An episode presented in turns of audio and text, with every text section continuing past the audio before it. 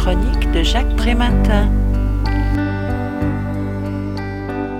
Comment réagir face à des adolescents victimes d'un processus brutal de rupture, mais dans l'incapacité de formaliser une quelconque demande de soins thérapeutiques, tant la parole est associée pour eux au risque de réminiscence et de régression?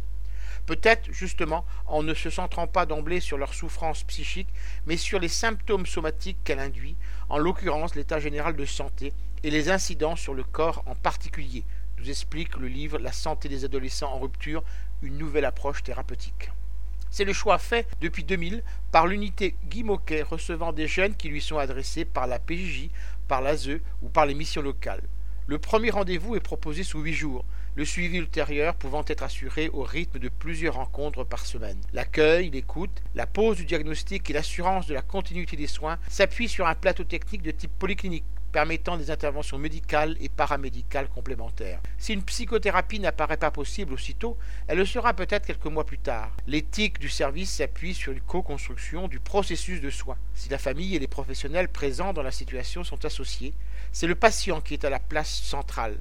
Le soignant détient un savoir-faire qu'il met au service d'une personne qui détient un savoir sur son propre bien-être. L'adolescent en grande difficulté a surtout besoin de faire alliance avec un professionnel dont le savoir n'est pas synonyme de domination et de contrainte, mais qui doit pouvoir être vécu comme une source de réassurance et un point d'appui lui permettant de cheminer vers son autonomie. Lorsque l'enfance s'éloigne, un processus de transition est initié entre la pédiatrie et la médecine adulte afin d'étayer une rupture qui sinon présenterait un risque d'aggravation.